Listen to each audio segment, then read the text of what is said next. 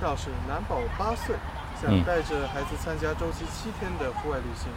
但有点担心孩子身体会不会很疲劳，嗯会不会影响他本来的生活规律？嗯回到城市要重新习惯，嗯这样对他好不好呢？以及对于一些新的人文信息，怎么能让他接受呢？啊，一个八岁的男孩啊，这个时候妈妈如果说是有这个心呐、带着自己的孩子到这个户外去去做七天的这个旅行，首先要为这位妈妈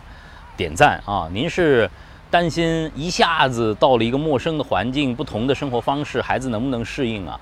呃，磊哥陪着孩子天南地北到处走啊，最大的一个感受就是，其实孩子的这个适应能力比我们大人的要强很多哎。首先就是我们到底要的是什么样的旅行？这个世界上有两种人，一种人呢是到世界上去过完全一样的生活，那磊哥更倡导的是带着孩子去到世界各地体验完全不同的生活，只有不同才会有碰撞，孩子才会有成长。我们要到不同的地方，体验不同的风土人情，感受不同的自然环境，去过完全不同的生活，吃完全不同的东西，遇到完全不同的人，然后呢，去感受完全不同的事。孩子在不同当中，他会打开脑洞，打开眼睛，快速学习啊，热情的成长，这个非常重要。您别别怕不同，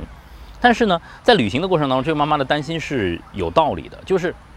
一下子生活的节律打乱了，该怎么办？那么其实我们在旅行里头啊，要做好规划。首先要保证孩子的基本的作息，只有休息好了，才能够更好的上路，这是非常重要的。保证孩子的作息、饮食，保证他的健康，不能说我们到旅行了彻底就撒欢啦，孩子就完全打破他的呃这个周围的节律。可以和在惯常的城市里不一样，但是不能完全完全打破啊，包括冷暖、饮食的卫生都要非常的注意。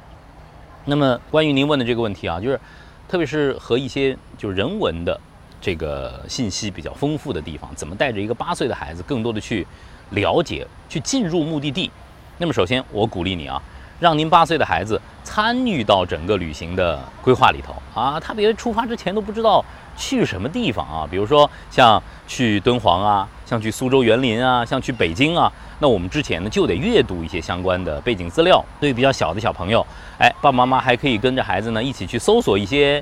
纪录片，带着他一起来看一些纪录片，然后呢，把自己内心对于这个目的地的很多的问题啊记录下来。你带着问题去旅行，哎，和孩子呢做一些拓展的阅读，做行前的一些问答。更重要的是，在旅行的过程当中，甚至是旅行结束以后，